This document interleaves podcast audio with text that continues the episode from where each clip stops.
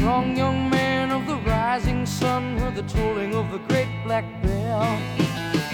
One day in the year of the fox, when the bell began to ring, meant the time had come for one to go to the temple of the king. There in the middle of the circle, 这里是中间地带，我是海博。这一期我们继续来蹭热点。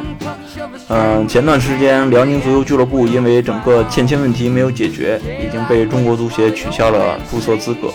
这意味着可能存在六十几年的这个辽足这支球队基本上就退出中国足球历史了吧。就此呢，我们想来说说这个中国的足球问题。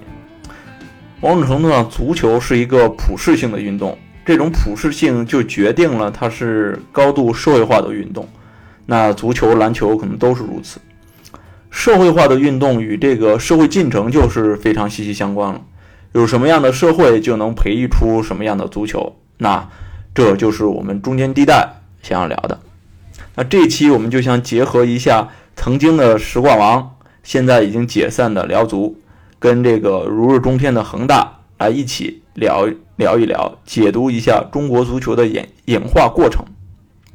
你其实会发现，足球是跟财富是息息相关的，就是离不足球是离不开钱的，这是它非常普世的一面。任何地方的职业足球都是如此，但是在中国呢，它又有与权力体制互相依附、互相博弈的一面，这就是非常具有中国特色的一面，也就是所谓的复杂中国的一部分吧。中国职业足球的起源应该说是一次会议，叫红山口会议，发生在一九九二年六月份。啊、很多足球人士都称它为是中国足球的这个遵义会议啊。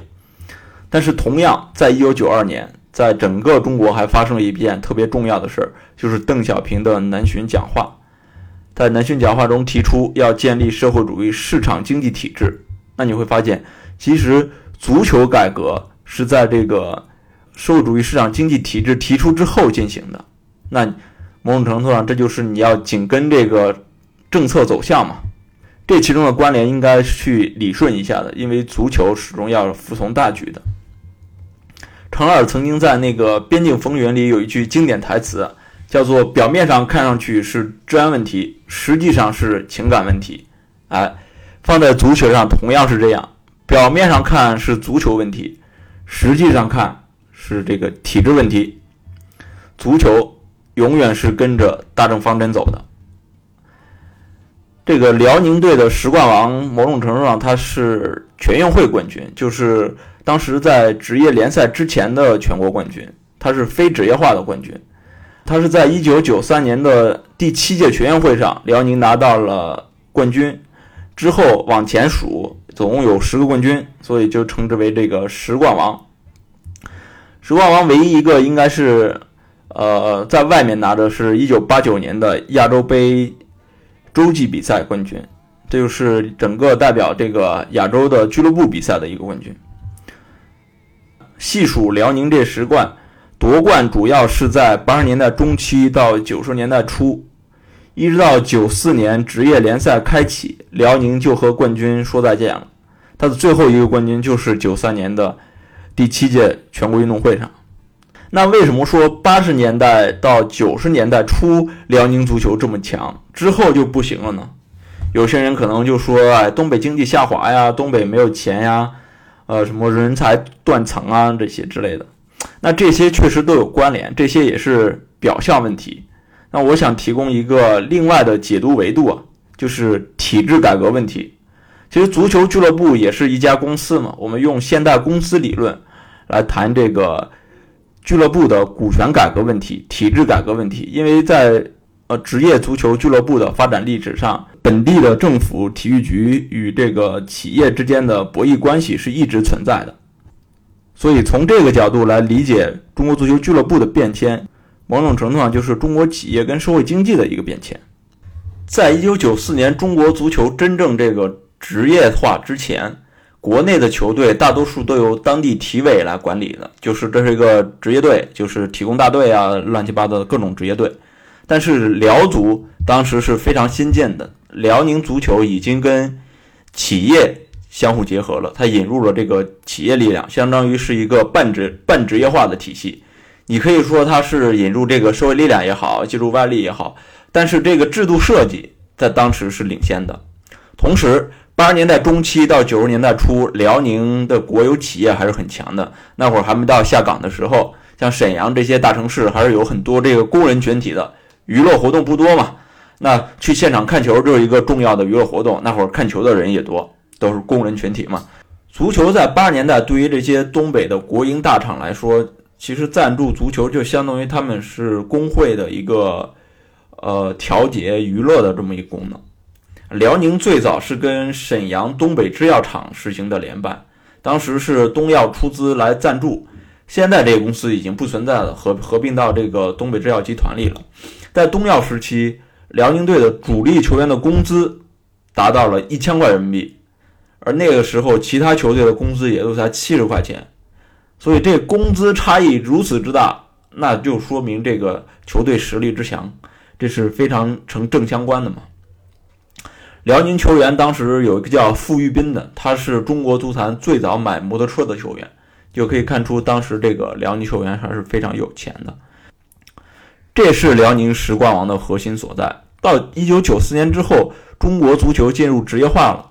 那大家在制度上已经没什么差别了，比如山东有那个鲁能泰山集团，那个大连有万达集团，那这些企业开始都介入了。比如我们看到说大连万达拿下了这个第一年的冠军奖杯，而之后辽宁就跟这事儿完全不相关了。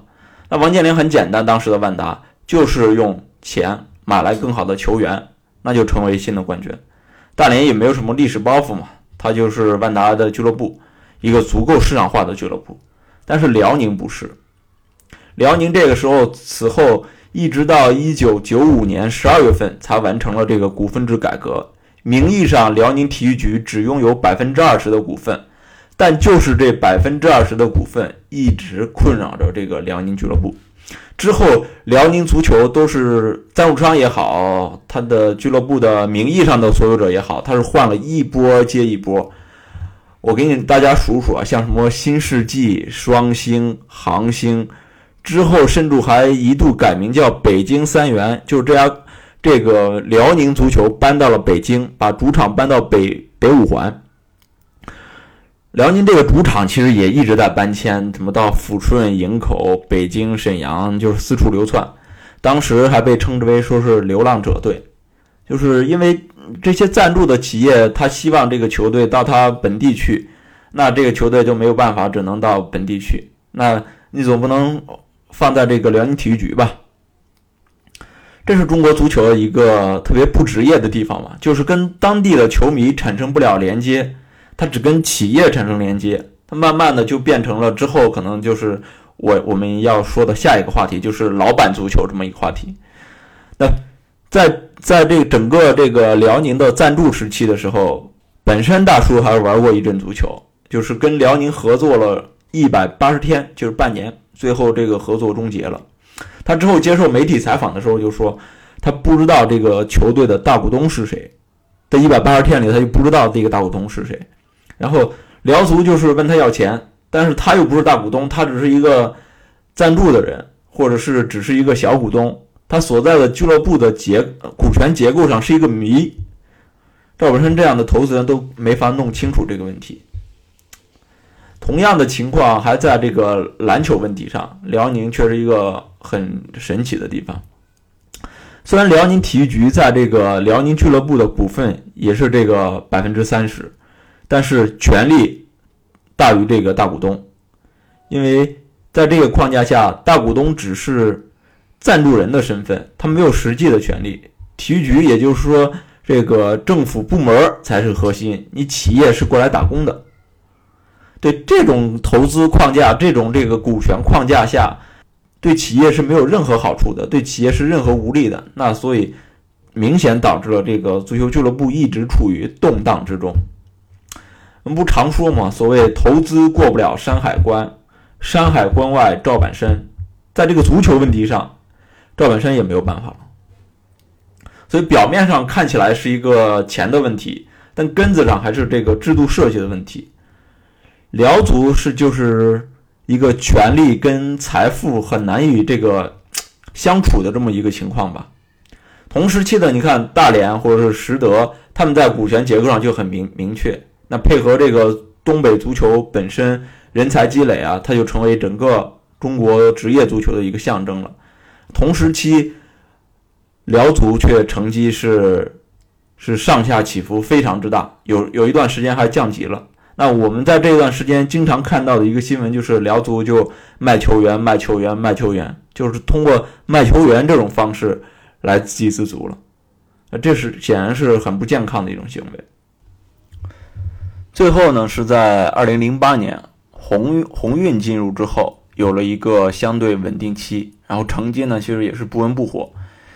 当时球员折腾的也都差不多了，什么李金羽啊这些球员都卖光了。大连或者辽宁其实有很多足球苗子在二十世纪初的时候就已经被带走了，其中挺典型的就是东北路小学出来的王大雷，他在十几岁就被这个上海连城两百万签约了。那东北路小学是。整个辽宁吧，特别是有名的一个一个学校，包括什么冯潇霆啊、李学鹏啊、赵明剑啊，这些人其实都是从东北路小学踢出来的。那之前可能还是成年球员就是南下，像李金羽他们签约到这个上海也好，签约到山东也好。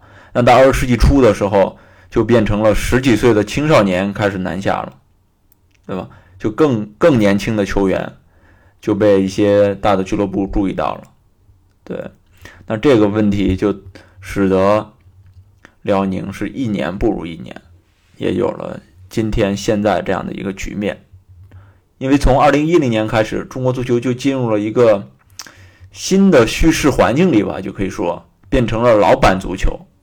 其中一个标志性的事件就是恒大用一亿元买断了当时的广州足球俱乐部的全部股权，就中国。呃，这个俱乐部变成了广州恒大足球俱乐部，那中国足球就进入到一个恒大时代吧，拼命的烧钱花钱，最后结局就是你没有看出对这个足球行业有什么影响，倒是深刻影响、刺激跟改变了这个房地产行业。那足球就当时在这个经过恒大这么一轮超级刺激之后，足球就不是一个生意了。它是一个工具，是连接这个财富跟权力的一个非常重要的纽带。那当时恒大入主之后，包括富力啊、阿尔滨呀、什么华夏幸福呀、绿地啊，就是这些房企都成为特别重要的这个足球投资人。那足球成为一个推广方式。当初权健的老板苏立辉也想复刻整个恒大模式，他就相当于想把这个。权健这个保健品直销给洗白嘛？那没过两年把自己给洗进去了，对吧？实际上，恒大老板其实是非常清楚，足球是这个产业是很有问题的。他在二零一一二年的十一届全国政协会议上，就把整个问题总结的特别清楚了。他当时他在提案中就特别明确的表示说。中国足球是伪职业的，对吧？运营联赛的中超公司表面上是独立的公司法人，实际上隶属于中国足协，体制上缺乏独立性，业务上功能缺失，导致其商业运营能力极差，在联赛版权、冠名权以及衍生品等重要市场资源上，非市场运作根本无法惠及投资人。也严重影响了中国足球的可持续发展。你看，许家印对这个事情是特别清楚的，所以许家印在二零一二年已经很明确的感受到，在进入这个足球这门生意两年之后，就很就已经春江水暖鸭先知嘛，就特别感感受深刻了。那他为什么在接下来的这这个时间里依然在持续投入呢？那就因为足球能给给他带来。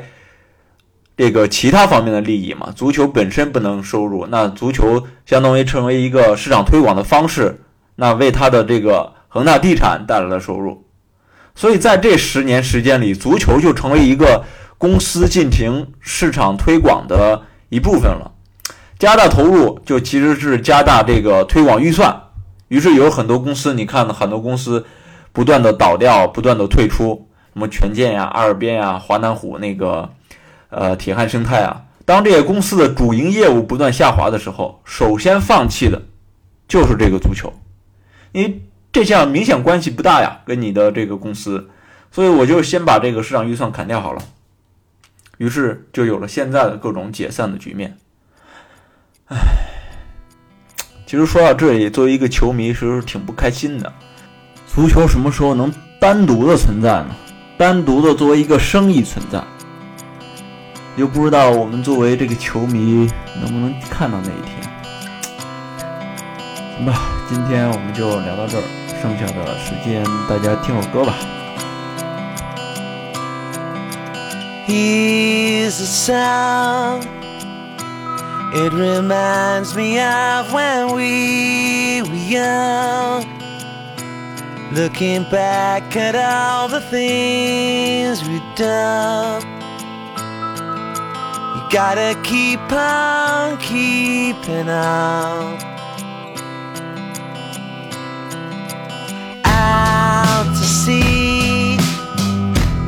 It's the only place I honestly can get myself some peace of mind. You know it's getting